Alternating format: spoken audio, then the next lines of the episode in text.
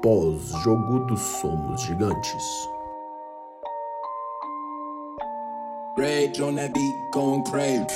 Alô, Podocera Cruzeirense! A tão sonhada e esperada derrota veio. Depois de seis vitórias seguidas no comando do treinador Enderson Moreira, depois de três vitórias seguidas no começo do Campeonato Brasileiro da Série B, o Cruzeiro finalmente perde. Perde dentro do Mineirão nessa noite de quinta-feira por 1 a 0 para a tradicionalíssima Chapecoense. Hoje não temos a presença do meu amigo Lucão, a ilustre presença do Lucão não será bem-vinda hoje porque, bom, jogos na quinta de noite, na sexta de noite fica um pouco apertado para ele, para mim também. Nós temos outros compromissos, então espero que vocês entendam. Hoje o podcast vai ser só comigo e ele vai ser mais enxuto, mais curtinho mesmo. Eu vou analisar rapidamente aqui, dar as minhas opiniões e a gente já fecha o podcast rapidinho, porque domingo já tem outro desafio para o nosso Cruzeiro.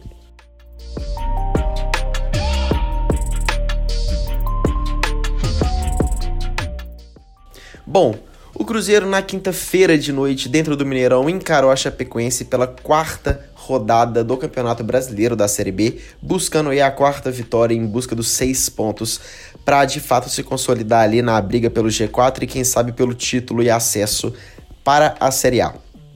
O Cruzeiro foi com um time taticamente parecido, muito parecido com o que vinha apresentando já, o que apresentou contra o Figueirense, contra o Botafogo de Ribeirão Preto e contra os jogos no Campeonato Mineiro, no esquema de 4-2-3-1. A diferença do time que jogou contra a Chapecoense para o time que jogou contra o Figueirense foi que o Adriano entrou de volante no lugar do Jadson e houve uma inversão entre Stênio e Maurício, o Stênio jogando na esquerda e o Maurício jogando na direita né? Assim como o próprio Lucão falou no, no episódio anterior, que era o que ele gostaria, já que a jogada de, de cortar para dentro e bater pro gol é mais fácil nesse quesito. Mas o Cruzeiro, na estreia da camisa número 3, que inclusive é maravilhosa, Cruzeiro Store manda mimos pra gente, pelo amor de Deus, essa camisa é linda demais. O primeiro tempo foi muito ruim, apesar dessa blusa linda. O Cruzeiro tenta editar as ações com a posse de bola, mas não tem muito volume de jogo. A Chapecoense abre o placar ali pro meio do primeiro tempo com a famigerada lei do ex. O Lucão que veio aqui e falou que abemos lei do ex com o Arthur Kaique se ele entrasse. O Arthur Kaique de fato acabou entrando, só que a lei do ex foi ao contrário. Anselmo Ramon que marcou o gol para a Chapecoense, um chute de fora da área que acaba desviando e acaba matando o goleiro Fábio que não pôde fazer nada. A bola foi por cima do gol e a Chapecoense abriu o placar.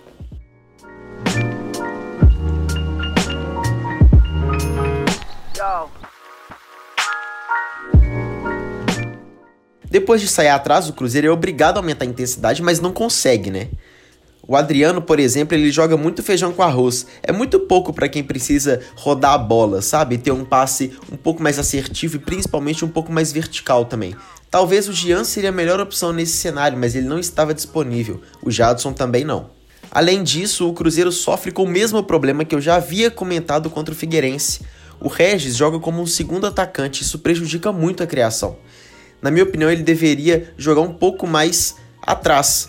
Devia jogar articulando as jogadas, ligando a bola entre os volantes e os atacantes, jogando um pouco mais distante do gol. Sendo assim, talvez o Cruzeiro poderia ganhar mais espaço no meio de campo, justamente para a criação de jogadas e para a bola chegar com um pouco mais de qualidade para os atacantes. Além disso, os jogadores estavam muito espaçados, né? Os pontas dependem de jogadas individuais para ganhar vantagens. Não existe muita troca de passe, troca de posição ou ataque a espaços. Talvez se o Regis flutuasse com ponta e tendo a presença do lateral ali, poderíamos ter jogadas mais bem trabalhadas para aumentar o volume e a intensidade.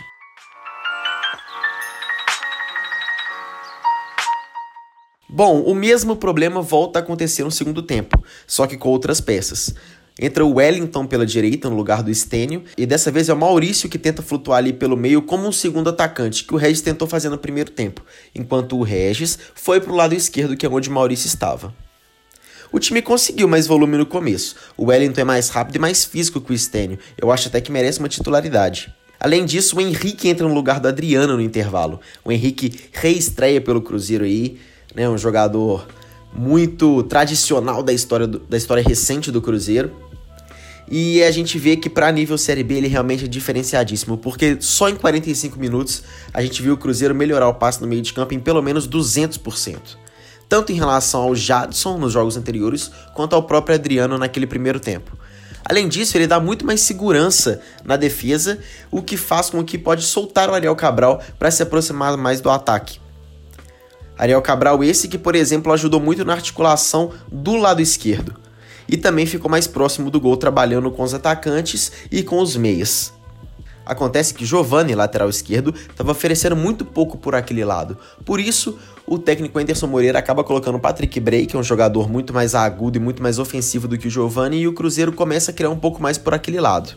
No lado direito com o Cáceres, como a gente já havia comentado, apesar de ser um jogador muito seguro e muito bom, ele tem sua deficiência ofensiva, não demonstra muita intensidade. Porém, aquele lado é resolvido com Wellington, que, como eu já disse aqui, além de ser rápido, é muito físico e várias vezes foi para a linha de fundo. O problema é que ele cruzou demais as bolas que ele teve por ali. Eu queria ver mais jogadas individuais e mais no fundo, tocar para trás, quem sabe até chutar no gol, um pouco mais de drible mesmo. Mas me pareceu uma orientação do técnico Anderson Moreira de que cada vez que ele pegasse a bola ali, a melhor opção seria o cruzamento. Depois o Arthur Kaique entra para jogar na direita cortando para o meio, né, no lugar do, do Maurício, se não me engano. Depois o Regis sai também para entrar o Robertson para ganhar poder de bola aérea com dois jogadores, além do Marcelo Moreno. Mas o fato é que o Cruzeiro tem pouquíssima criatividade. São muitas, muitas, muitas bolas alçadas na área. O tempo inteiro o Cruzeiro cruza a bola na área, mas não consegue levar perigo. Não teve jogada pelo meio, não teve finalização de longe ou algo do tipo. O Cruzeiro foi um time completamente previsível, só alçando bola na área e a zaga da Chape fazendo o seu nome.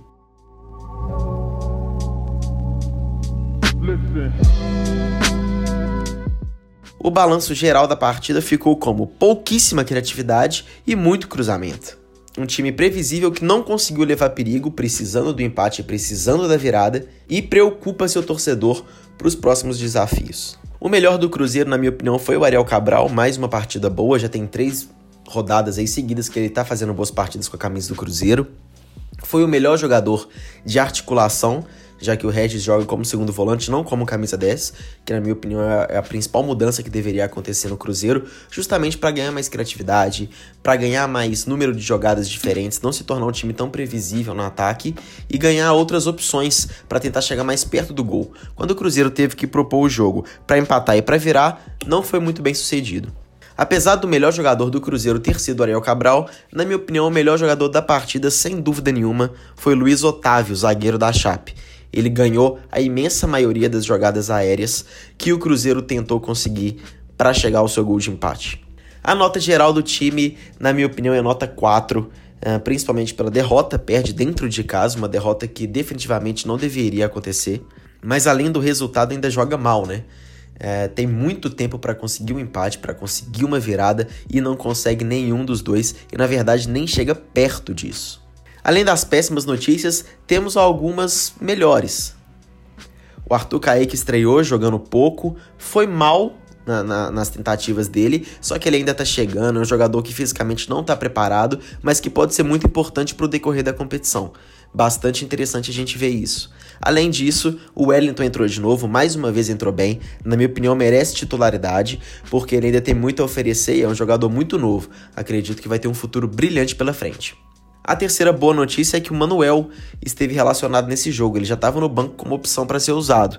Como o Lucão bem pontuou aqui no podcast passado ou retrasado, não me lembro, ele é um jogador que, a nível Série B, pode fazer muita diferença. Eu tenho uma opinião divergente, mas talvez, quem sabe, esperamos que isso possa ser verdade e que o Lucão esteja certo. E a quarta boa notícia é a volta do Henrique. Eu sei que muita gente não gosta dele, até porque ele esteve envolvido diretamente no rebaixamento do Cruzeiro ano passado, mas eu, particularmente, na minha opinião, eu sou muito fã do Henrique. Ele é um dos grandes ídolos do Cruzeiro da história recente, junto com Léo e Fábio principalmente. Eu acho que ele tem um futebol incrível, é um primeiro volante muito, muito, muito seguro, que tem um passe muito acima da média para um primeiro volante no futebol brasileiro e ainda defende muito bem, além de ser um baita capitão e um baita líder. Então gosto muito da volta dele e espero que seja uma volta realmente para ficar.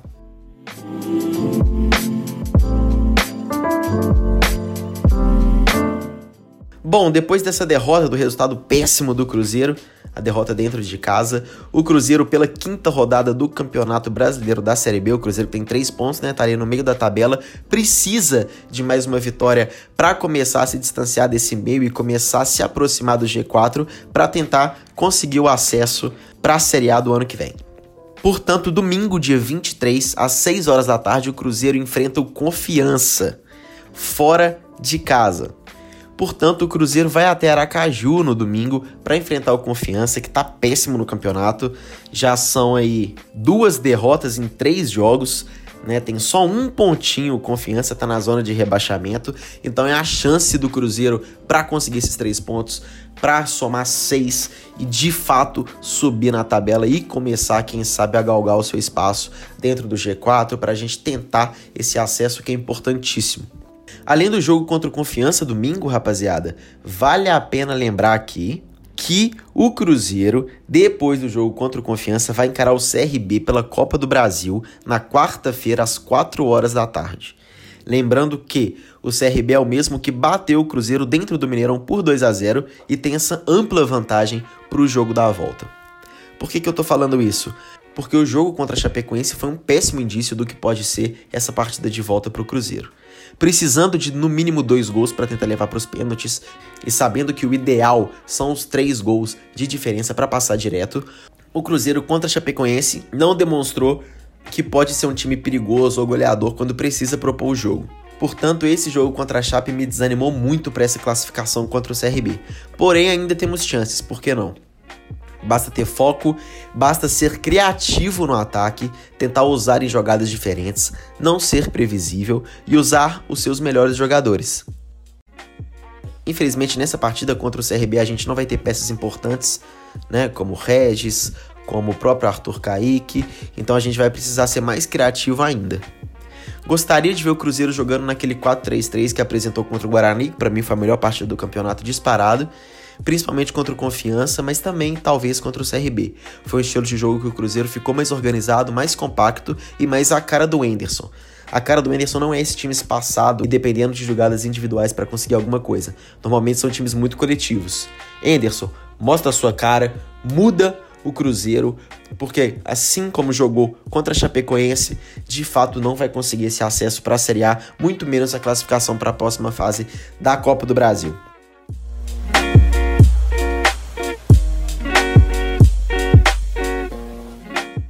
É isso, rapaziada. Encontro vocês então depois de domingo, dia 23 de agosto, após as 6 horas da tarde, que é o jogo do Cruzeiro contra o Confiança. Valeu!